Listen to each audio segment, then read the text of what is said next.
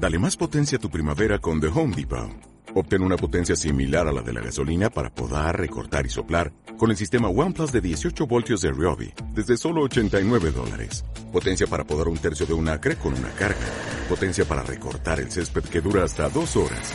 Y fuerza de soplado de 110 millas por hora. Todo con una batería intercambiable. Llévate el sistema inalámbrico OnePlus de 18 voltios de Ryobi. Solo en The Home Depot. Haces más. Logras más. En la 96.7 de la FM, en el Gol del Cierzo. ¡Ole Maños! ¡Ole!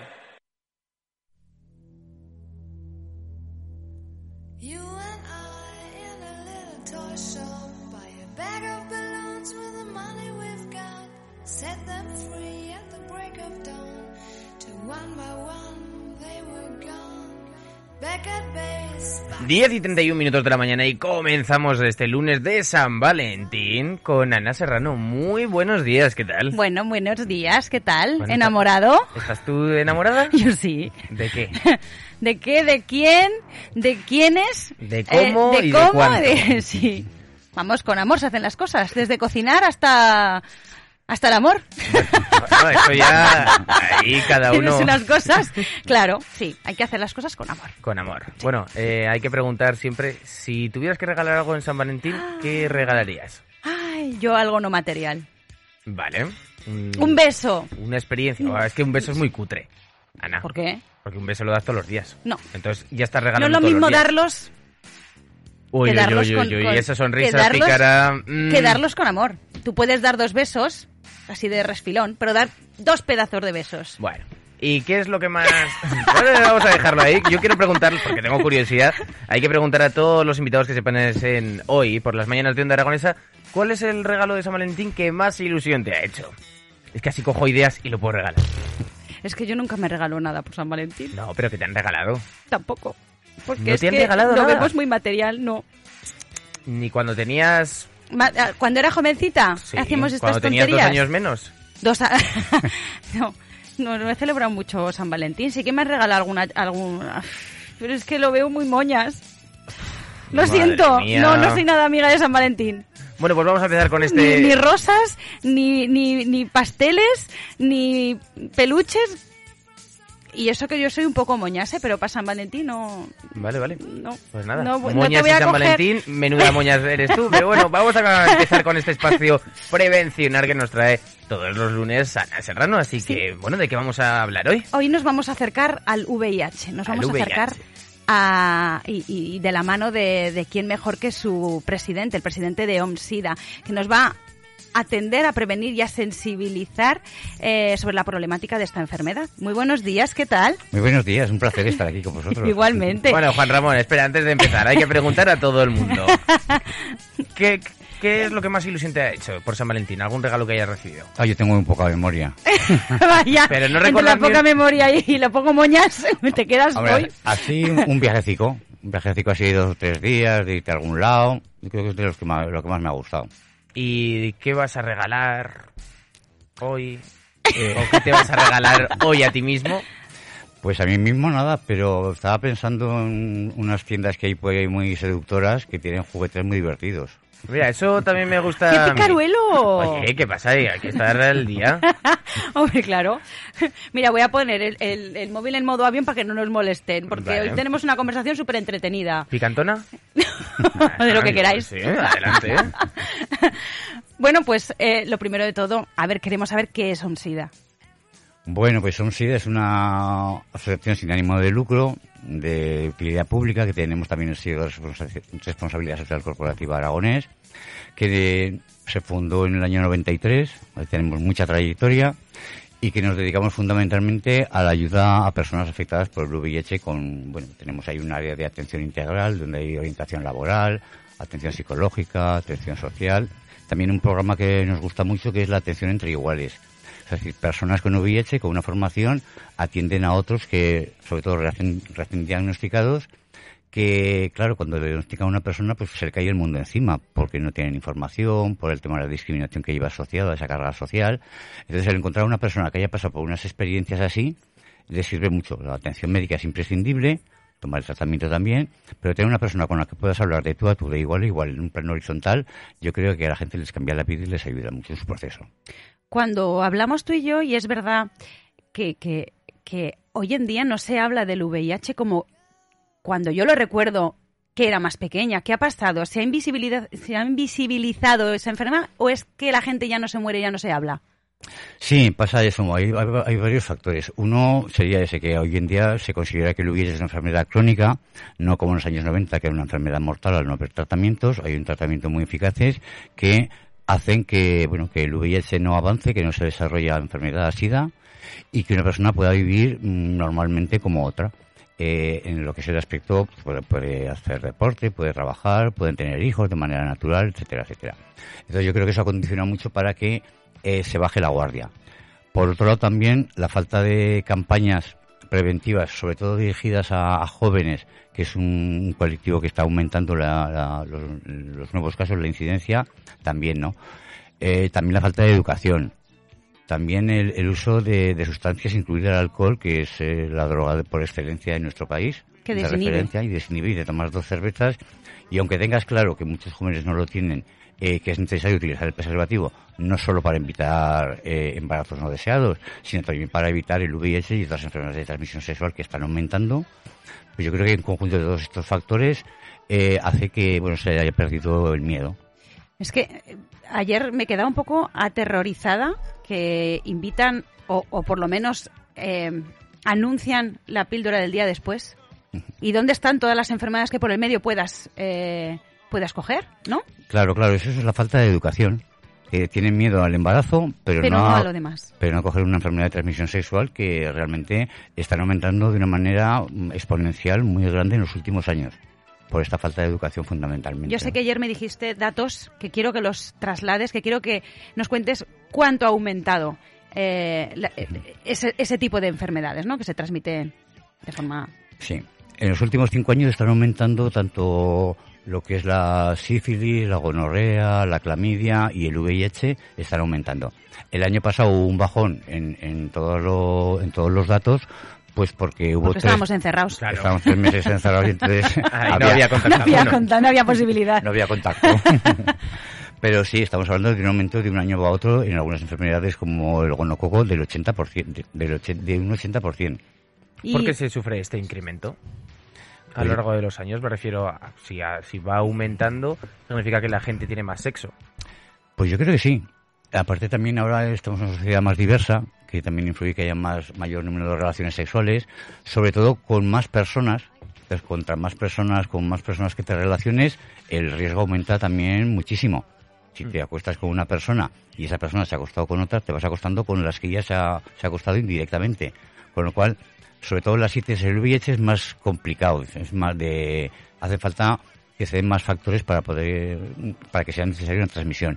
Pero las otras eh, la gonorrea la sífilis la clamidia simplemente con contacto con la, de piel con piel con una herida que de una persona que está infectada con, con sexo oral por ejemplo es muy fácil que se pueda infectar entonces, claro, yo creo que, que, las personas, y especialmente la juventud, no son conscientes de eso, no saben cuáles son las vías de transmisión y entonces por ahí se produce el aumento de, de esas enfermedades. No es solamente en Aragón, también es en toda España y en el resto del mundo. ¿eh?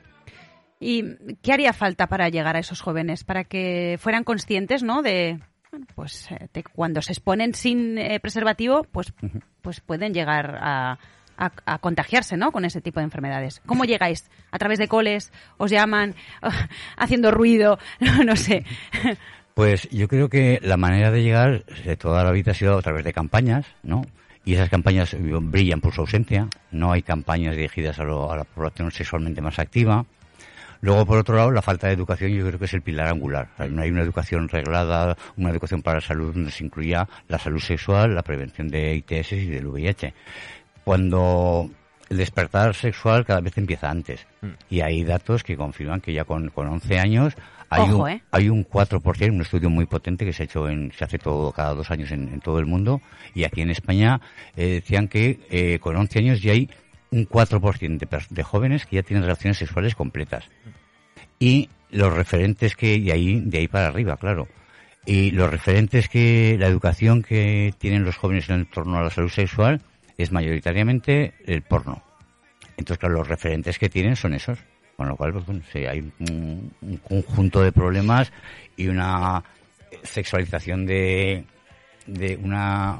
ver el sexo de una manera, pues eso, como a través de una pantalla, ¿no? Hmm.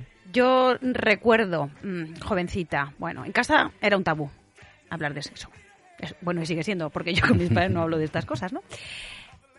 Yo no sé si eh, desde los eh, colegios se sensibiliza más, pero yo creo que recibí una charla en, en COU o en tercero de BUP o por ahí. Yo- Una o dos. Te voy a decir una cosa. Yo, Juan Ramón, estoy muy de acuerdo contigo de que la educación es el pilar base de todo esto, porque a mí me parece insuficiente, por no decir otra palabra que no puedo decir tacos, me lo tiene prohibido el jefe, eh, que en cuarto de la ESO te den una charla de una hora sobre salud sexual y en segundo de bachiller una charla de una hora sobre drogas. ¿Ves? Yo, pero es que, ¿cuántos años nos llevamos tú y yo? Un porrón. Dos. Y es que... Te lo he dicho que antes. En mi caso es lo mismo. Yo recuerdo en segundo, en segundo de BUP y COU, o sea, Mm. como tú. Y han pasado 20 años.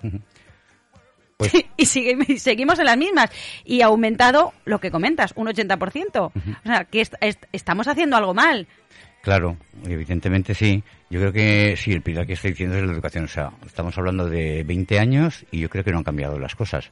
Ha cambiado la sociedad, ha cambiado la visión de la sexualidad, pero no ha cambiado la, la manera de educación. Los padres también tienen ahí una Perdona parte... que te corte, ni la práctica. Ni las prácticas. Claro. Bueno, a ver. Ya me no te enten- yo no te he entendido. Que, es- que el acto Que- sexual se sigue produciendo. Claro. Básicamente, Lo que es que- que- ha cambiado tanto la sociedad, pero, Pero que el acto que, eh, sigue siendo lo mismo exacto. hace 20 años, 30 y 40 claro, años. Con, con los mismos elementos. Por eso es. Sí no. Quiero decir que, que ahora la, la sexualidad es mucho más diversa, es mucho más variada. Y antes, eh, hablar, por ejemplo, de, de penetración anal, pues era como muy exclusivo de un determinado colectivo. Mm. Y sabemos que todo el mundo disfruta de todos sus órganos del cuerpo. ¿no? Y no se habla. Y no se habla, ¿no? Y precisamente esta práctica es la más riesgosa con respecto al VIH. Entonces, no es lo mismo tener sexo oral que sexo anal, que sexo vaginal, que masajes, que caricias, que masturbaciones. Hay, hay prácticas que no tienen ningún riesgo y hay otras que tienen un alto riesgo por distintos asuntos fisiológicos. Las mucosas son más finas, no hay una lubricación natural, etcétera, etcétera.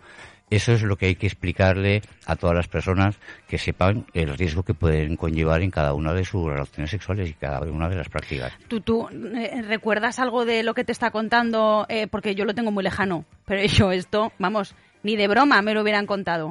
Mm, no, la verdad es que. Yo creo las, que hay que hablar- las, las charlas son muy. Es que, ¿qué puedo Están eh, como tabicadas, no hay transparencia. No solo eso, sino que hace dos, o sea, dos generaciones más mayores que la nuestra tenían dos charlas, no solo una, y en esa, la primera charla te ponía, te decían cómo poner un preservativo en un plátano. Ay, sí, yo eso, esa- eso sí que me acuerdo, ¿ves? Y esa yo, por ejemplo, no la tuve. Ah, yo sí que la tuve. Oye, fíjate, oye. yo sí. Y estábamos todos escandalizados. Imagínate. Bueno, también es verdad que nos, nosotros, mi generación, yo hablo de los 80, ¿eh? Dios mío. Eh, hemos sido más tardanillos. Ahora yo creo que la gente va mucho más adelantada, mucho antes, lo que decías de, de, de- de la, pues con 10, 11 años, 12, Dios mío, eh, qué, qué- qué horror, tan Pero, temprano, Bueno, tan no, pronto. Qué, qué horror, no. Que cada sí, uno, cada uno que pueda disfrutar de su cuerpo. que Como, son- Bueno, una cosa es una cosa y otra cosa es eh, relación completa, ¿eh? Ojo que yo tengo a mi hijo de 10 años, es que ni se me ocurre pensar Bueno, Es que pero ni si- se me ocurre. Si tiene la educación y tiene los conocimientos. Ahí que. Si tiene, si se educa Pero a si un es que no está de- tiene- es que un ni- una- es un niño. Perdóname. Pero si tiene esa educación y ese conocimiento que de ma- más que una persona de sí, sí, sí. 18 o 20 años, ¿por qué no? Pero vamos a ver, que está inmaduro. Que es que... eh, que eh, Vale, pues mm, cometerá errores eh, sentimentales, pero por lo menos a la hora de tener relaciones Hombre. sexuales estará educado y lo hará de una manera la de la manera correcta. Yo ojalá eh, le pueda educar también como para que sepa que está bien, que está mal y dotarle de todas las herramientas posibles para evitar cualquier riesgo. A ver, como prevencionista, como madre y como, como, como con Mm. conciencia, pero mm, yo- claro, eh, Pero es que tú lo estás viviendo desde la situación de que tú tienes a tu hijo con 10 años y, y, que es no, que lo, me y no lo escandalizo. estás viendo. Pero no lo está viendo, ni de, vamos, ni de broma. Pero si, si Está, muy, está muy, muy tierno aún. ¿Estás, estás segura? Segurísima. Sí, Yo, Juan Ramón, lo veo así, no sé creo cómo que lo sí. verás tú. Pero cada, cada persona es un mundo. Y entonces ahora ves chavales con 14 años que, que nos sacan la cabeza de altos que son y tienen unos cuerpos más desarrollados que los que había hace 20 años. Y con eso viene el deseo también. Entonces, yo creo que es importante hablar de ello. El sexo siempre, pues por la educación que hemos recibido, sobre todo más, más enfocada, más cristiana, el sexo siempre ha sido tabú. Mm. No se ha hablado nunca del sexo. En- y si se hablaba era a escondidas. Y entonces, claro, aprendías con el colega de al lado o con la colega de al Con lado. los que hemos tenido hermanos. Claro, con los hermanos, entonces vas, vas aprendiendo ahí, pero no es una educación eso, eso es un poco pues, el, el- el- el aprender a, a partir de la experiencia de la otra persona. Yo creo que es fundamental que los chavales cuando ya empiezan a tener deseo, 12 años, podemos tu hijo se libraría por ahora. Cuando Ay, tienen mío. 12 años que empieza ya el deseo, seguramente antes, ¿no? Pero a partir de ahí es el desarrollo sexual de la, de la adolescencia. Entonces es cuando hay que intervenir. Entonces cuando en todos los colegios, en todos los institutos tendría que haber eh, en- en- durante el curso unas clases que, que se diera a todos los alumnos. Eh, aquí se hace pues muy esporádicamente dependiendo de la voluntad del director del colegio o de algún profesor. Pero si alguno está interesado, sí, nosotros nos llaman para dar charlas en los colegios sobre diversidad, sobre sexualidad, sobre VIH, sobre prevención, pero eh, tendría que venir desde arriba. Yo, Juan Ramón, te voy a preguntar una cosa y no me voy a, o sea, me voy a mojar completamente con esto. ¿Hay colegios que os han dicho no a estas charlas? Hay colegios que no, porque no nos las piden, nosotros no, no las ofertamos. O sea, la gente, los, los profesores que están sensibles, los profesores que están sensibles vienen, nos las piden y las damos, ¿no? Pero sí que es cierto que hay colegios que no quieren hablar de esto. Mm. Incluso ahí nos pasó una vez en un centro escolar eh, que fuimos allá a dar una, una charla, no un curso, ¿no? Y bueno, pues hablando de prevención, de VIH, y entonces repartimos siempre material preventivo. Y en ese nos dijeron, aquí de repartir, ma- de repartir material preventivo nada. Como si fuera una provocación para tener Sí, relaciones. sí, sí, Aún existen centros de ese tipo. Pues eso hay que romper barreras. Eso es curioso. Hay que acercarlo, vamos, mm, a pie de calle. Claro. Que algo sirva, por lo menos desde aquí, ¿no? Mm. Desde, desde nuestra emisora, ¿no? De, de hacer eco. Yo quiero la parte... Hemos hablado de la educación, vamos Mm. a, a- a- Pues es el pilar. a- el pilar fundamental, claro. Vamos a avanzar un poco y, y- y hablamos de edad laboral, de bueno, pues eh, de ese convenio tan importante que yo sé que, que se ha firmado con el gobierno que elimina esas normativas discriminatorias en Aragón. Cuéntamelo, que eso es Pues así es. importante. Sí, estamos muy contentos, de verdad, y muy contentas de que por fin hemos conseguido, después de unos cuantos años de trabajo, conseguir que se eliminen las normativas discriminatorias que había en todos los ámbitos en Aragón. Somos la primera comunidad autónoma que lo hemos conseguido en España. Eh, hace ya un tiempo nos dimos cuenta de que había normativas tan obsoletas, tan fuera de, las evidencias científicas y de la realidad, que eh, impedían a una persona sobre el papel, sobre la normativa quiero decir, en la práctica no se puede llevar a cabo, a una persona eh, entrar en una piscina, una persona con VIH no podía entrar en una piscina, no podía entrar en un polideportivo, en algunos comedores sociales tampoco les podían entrar, en una residencia estudiantil no podían entrar, eh, no puede ser policía municipal, algunas profesiones también tenían limitadas el acceso a las personas con VIH, policía municipal, bomberos, taxistas. Entonces, pues después de un trabajo de, de tres años con un grupo que creamos con la Dirección General de Salud Pública, el Ayuntamiento de Zaragoza, la Concejalía de Acción Social y Familia y OMSIDA, pues eh, planteamos la situación y entonces lo primero que hicimos fue hacer una revisión de todas las normativas que había en Aragón discriminatorias. Y había muchas. La principal razón era por considerarlo una, enfer- una enfermedad infectocontagiosa. Mm. Y eso es muy importante, ¿no? Hemos cambiado, hemos conseguido que se cambie ese concepto, porque una enfermedad contagiosa es aquella que no se puede controlar.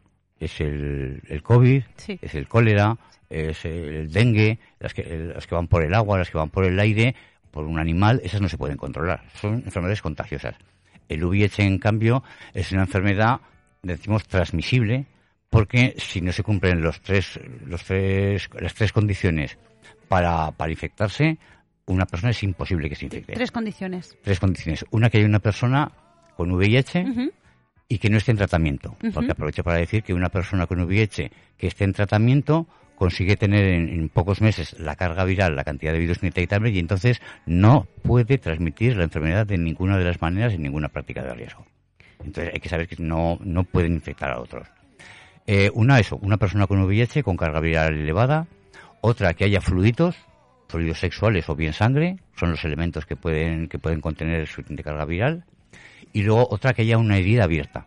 Una herida abierta o bien en la piel, producida pues por algún elemento cortante, una cuchilla de afeitar, una jeringuilla, una hoja de tatuaje, de piercing, etcétera, y o si no en las, en las mucosas. Las mucosas esta piel húmeda que tenemos en la boca, en el recto, en la vagina. Eh, esas, esas mucosas es una, es una, una tela muy finita, mucho más fina que la piel, una membrana más fina que la piel, que es muy fácil que se pueda romper con la fricción. Entonces, cuando hay una, una relación sexual con penetración, eh, dependiendo de la duración del tiempo de la relación, simplemente de la lubricación, con, con la fricción se puede producir alguna microherida de este tipo, que a veces es imperceptible, y a través de esas microheridas donde el VIH entra al torrente sanguíneo y va a las células inmunitarias a infectarlas, y porque es la manera de poderse reproducir y seguir existiendo. Esas tres condiciones. Esas tres condiciones. Fluidos. Eso. Te has quedado ahí Pero- un poco... Sí, me he quedado en bucle porque me he perdido la segunda, pero ya, ya estoy. Vale, Fluidos, eso es. carga viral Sí. y una herida. Vale. Eh, lográis eh, ese convenio, ese convenio ya está en vigor desde, desde el año pasado, ¿no? Sí, desde el 24 de noviembre. ¿Y eso qué os ha permitido a partir de entonces? Bueno, pues de momento la- lo que permite es que, por un lado, que la sociedad entienda ¿no? que una persona con VIH no es ningún riesgo absolutamente para nada en estar a su lado, trabajando, conviviendo, etcétera, ¿no? Eso es importante, ¿no? Que desde la administración se reconozca esto y se quiten esas normativas discriminatorias y obsoletas es importante. Por otro lado, permite a las personas con VIH que dejen de sufrir discriminación en el ámbito laboral y puedan trabajar como cualquier otra persona en los servicios públicos, ¿no? Porque una persona con VIH no tiene ningún tipo de discapacidad, es un enfermo crónico como, como cualquier otra enfermedad. Entiendo, ¿eh? No, Sí, no sí, sé. correcto. Eh, una persona con VIH, por tener VIH, no le dan ningún tipo de discapacidad. Si hay otros factores Claro. añadidos, pues podría ser. Pero en general no hay ningún tipo de discapacidad por tener VIH. Y Con- ahora una pregunta que a mí me viene así, eh, un poco, un poco conflictiva. Eh, se necesita más integración eh, desde la sensibilización, desde la normalización ¿no? de la enfermedad, pero sin embargo, eh, claro, se, se- esta persona no puede, no, no puede manifestar que, que es enfermo de este tipo, porque si no lo discriminan. Y las empresas no lo quieren coger o no lo quieren contratar o, o se encuentran con ese estigma. Entonces hay un conflicto, no sé, ¿cómo, cómo se equilibra? Claro, es que, eh, aparte, así como estamos hablando a nivel sanitario, que una persona con VIH que esté tomando el tratamiento puede llevar una vida totalmente normal, y trabajar y hacer lo que quiera, hacer deporte, etcétera. Eh, sí que a nivel la- el, el estigma social que lleva la enfermedad asociada desde los inicios de la pandemia sigue todavía vigente. Va disminuyendo poco a poco, pero estudios recientes del año pasado nos indican que un 30% de personas eh, no trabajarían con una persona con VIH mayor, en mayor número no llevarían a- al colegio si hubiera un niño con VIH. No, no tendrían relaciones sexuales, pues mayor número de personas. El estigma sigue ahí vigente. ¿Tú crees que ahora con, con la COVID eh, un poco se ha mm, dado color a que, a que no sea este alejamiento a este colectivo? Es decir, ahora que hemos sentido tan de cerca a gente infectada con, con la COVID, que has convivido, que has echado un paso atrás porque dices, ostras, que tose, ¿no? Eh, ¿Tú crees que a lo mejor eso ha beneficiado quizá que se vea eh, menos Sí. discriminator, menos eh, discriminación en este colectivo? Claro, cuando uno sufre discriminación, como dices tú, en este caso por la COVID, Sí. yo creo que es, ayuda a entender que la razón de esa discriminación y cuando uno lo siente, yo creo que también se abre más la mente. Hombre, no es justo que, que bueno, que No yo tenga que estar al lado, que me tengan, y que no me salude el vecino, y que no suba conmigo en el ascensor, y que, etcétera, etcétera, etcétera, ¿no? Entonces yo creo que sí, que un poco la conciencia de, social de, de lo que significa estar marginado, yo creo que, que puede ayudar a, a, bueno que la gente entienda que es, que cómo se vive con, con, con discriminación. No solo eso, sino que ha sido un, para mí un avance muy, muy característico porque el hecho de coger y no poder presentarte en una piscina, en un pabellón, y no solo eso, porque no irás solo, irás con una persona que te acompañe. Igual esa persona no sabe que tienes SIDA. ¿Cuál es la cara que se te queda en el vamos al pabellón? No, no puedo entrar. ¿Por qué? Madre mía. Lo, lo cierto es que es imposible que se pudieran aplicar estas normativas. Hmm. Porque no veo, me imagino yo que a todo el mundo que entra a una piscina le hicieran la prueba, que sería la manera de saberlo. Pero son cosas de... No de- no, de- casi de- la gente no se hace No. la PCR, o sea que para... Eso. eh, No, exactamente. en. Por fortuna, eh, son normativas que respondían a las situaciones de, los años 80, 90, donde había mucho desconocimiento y de ahí la necesidad de cambiarla, ¿no? Y, y no- estamos muy contentos porque, bueno, las administraciones han escuchado y realmente eh, han reaccionado y Mm. entre todos hemos conseguido este acuerdo de gobierno que es tan importante. Supongo que eh, habréis dado pie a otras comunidades autónomas, ¿no? O estaréis eh, ahí, ahí, ¿no? Esto Sí. es muy reciente, pues supongo que... Hace dos años, un poquito más, se, se, se fundó el Pacto Social contra la No Discriminación y la Igualdad de Oportunidades a las personas con VIH a nivel estatal, y entonces que tiene varias líneas de actuación y una de ellas es esta, ¿no? Entonces, en otras comunidades me consta que sí que están haciendo ya la investigación de las normativas que hay discriminatorias, con, um, sumando con otros grupos, y que yo espero que esto, bueno, sí nos sirva de, de ayuda y de ejemplo para otras comunidades, por supuesto. Yo quiero saber dónde encontraros, cómo ayudar a que, bueno, o bien planteamiento con eh, responsabilidad social corporativa o de Aragón os conozcan en empresas o en coles o ayudaros de alguna manera para dar difusión ¿no? a, esta, a, a vuestra asociación que tiene tanto que contar. Pues tenemos do- dos centros, uno en la calle Blanco de Navarra, donde está pues los ser- servicios de atención integral, ¿no? Y un poco también la gestión y por ahí también también ate- atendemos a las personas. Luego tenemos en la calle Barrio Verde 10 un centro que se llama CIPI, Centro de Información y Prevención de Infecciones de Transmisión Sexual, que abordamos la prevención de una manera integral también, ¿no? Damos información, damos material preventivo y lo más importante es hacemos pruebas de infecciones de transmisión sexual de eh, VIH, de hepatitis C, hepatitis B, clamidia, gonorrea y sífilis de manera gratuita, anónima y luego siempre dando eh, resolviendo todas las dudas que puede tener la gente para que aprendan y bueno pues tanto eh, cómo prevenir estas enfermedades como también lo que supone convivir con ellas. Y ahora, mm, ¿cómo colaborar? Pues bueno, nosotros, eh, ya que estamos en este espacio, sí que nos gustaría eh, llegar a las empresas. Yo creo que es importante, es un público que, que no hemos llegado, es un sector muy importante donde todo el mundo, mucha gente estamos, estarán activas en, y llegar a las empresas grandes para hablar de lo que es la discriminación, para prevención de la discriminación y también para la prevención de enfermedades de transmisión sexual y, y hablar de ello, claramente. Pues sí, tan necesario. Yo, vamos, lo escucharía otro, otro día me lo traería. Mm, Pues adelante, sí, ¿no? Pues me encantado. Si todos los lunes tienes este espacio para hablar sobre prevención, pues podemos hablar Y, y tanto de tratamientos como de, educación, básicamente. Que nos dé un taller aquí, que sí, sí, un sí, día. totalmente. Es tan fácil como eso. Pues eh, yo me quedo con que, bueno, cada lunes desde hace... Todavía no puedo decir el aniversario porque fue en marzo, el 14 de marzo.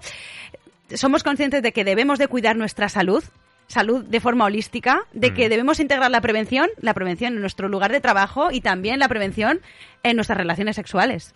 Claro, y todos y todas, y las empresas, los- las universidades, los colegios y cada una de nosotras y de nosotros somos parte de, de este cambio. Somos parte de que podemos informar, podemos colaborar, podemos unirnos en, el- con- en base al sello de responsabilidad social corporativa para bueno eh, hacer bien y conseguir al final bueno disminuir y evitar la discriminación que sufren las personas con VIH.